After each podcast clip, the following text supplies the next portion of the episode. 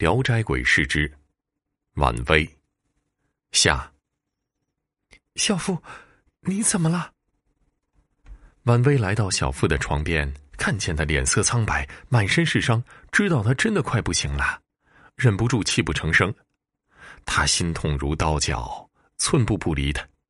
公公婆婆带着孩子都赶来了，一家老小脸上都挂满了泪珠。当天夜里，小妇突然醒来，他害怕的看着窗子，瞪着深陷的眼睛，尖叫着说：“不要拿石头砸我！不要拿石头砸我！我被砸的好疼！求求你们了！”小妇，你怎么了？谁砸你？婉薇循着他的眼睛，不可思议的看着窗外，除了漆黑的夜，什么也看不见。不要不要，牛头马面，请你们不要带我走，我还不想走啊！求你们了。小妇浑身绷得紧紧的，脸色如死灰一般。好多的人，婉薇，他们在房子里飘来飘去的，他们要带我走。婉薇，快点，快点，多烧点钱，请他们不要带我走。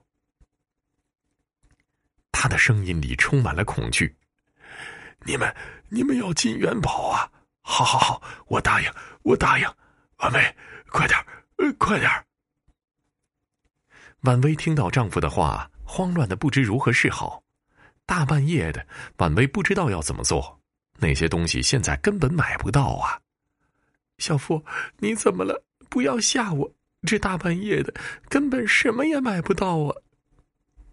婉薇被吓坏了，真的不知道该如何是好。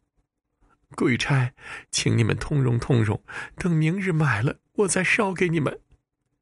哎呀，好疼啊！求你了，不要拿刀子割我，不要拿针扎我，不要将我的魂魄勾出来。小妇满嘴胡言直叫，大家害怕。婆婆赶紧从口袋里掏出一枚古钱币，抹着眼泪塞到儿子的手里，哭泣着，心疼而且极其无奈的说：“儿子。”要是真的疼的受不了了，就走吧。婉薇叫来值班的护士和医生，再看小妇的时候，他的脸已经疼得变形，鼻子似乎有点歪了，他不禁掩面无法控制的哭了起来。据说，人死前鼻子就会微微的歪向一边，他真的要死掉了。小妇，怎么会这样呢？我们的儿子才五岁，不能没有父亲呢。以后没有了你，我们要怎么生活下去？求你不要离开我！在婉薇的哭泣中，小夫极不情愿的闭上了眼。小夫就这么走了，突然的，没有一点征兆的，就消失在了这幸福的家庭里。婉薇也成了一个可怜的寡妇，还这么年轻，往后的日子可怎么过呢？家里的生活大事小事都压在婉薇的身上。他虽然不怨天尤人，可总是泪眼朦胧。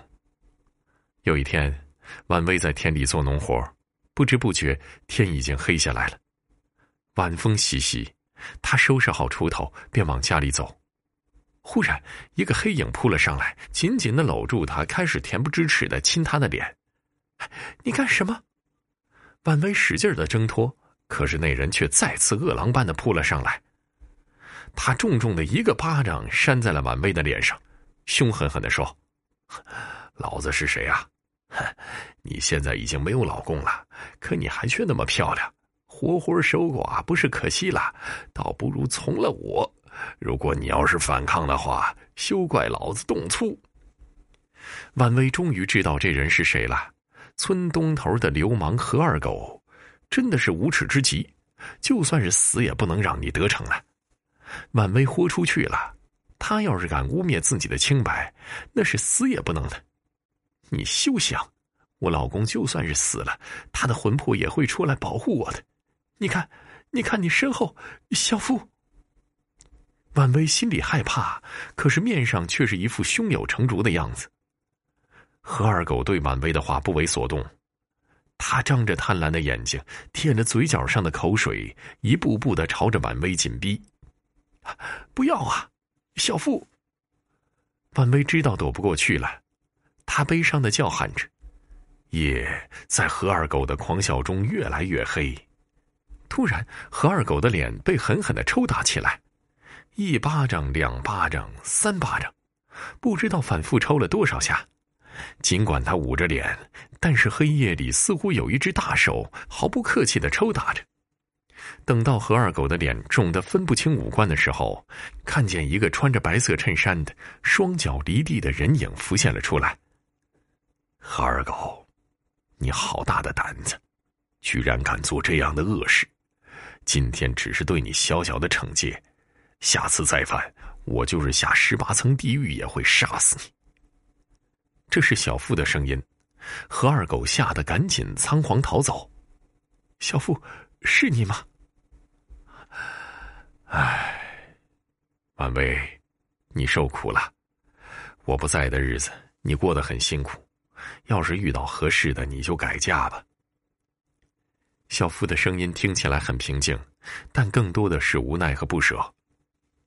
小夫，你虽然死了，成了鬼魂，但是只要你不离开，守护着我们一家，那咱们就永远是一家人。婉薇很是受不得小夫离开。难道你就不害怕吗？小夫有点不敢相信的问。不，我不害怕。小夫，你不要离开。婉薇继续哀求。哈，本来阎王让我明晚投胎去了，可是为了你，我决定不投胎了。我爱你，你打开你身上的荷包，以后我就住在那里。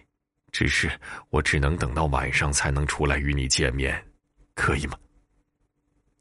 小夫略带激动的询问着：“真的，小夫，快进来吧，咱们回家，来生我们还做夫妻。”婉薇笑着打开了身上的荷包，小腹化为一道绿光，钻了进去。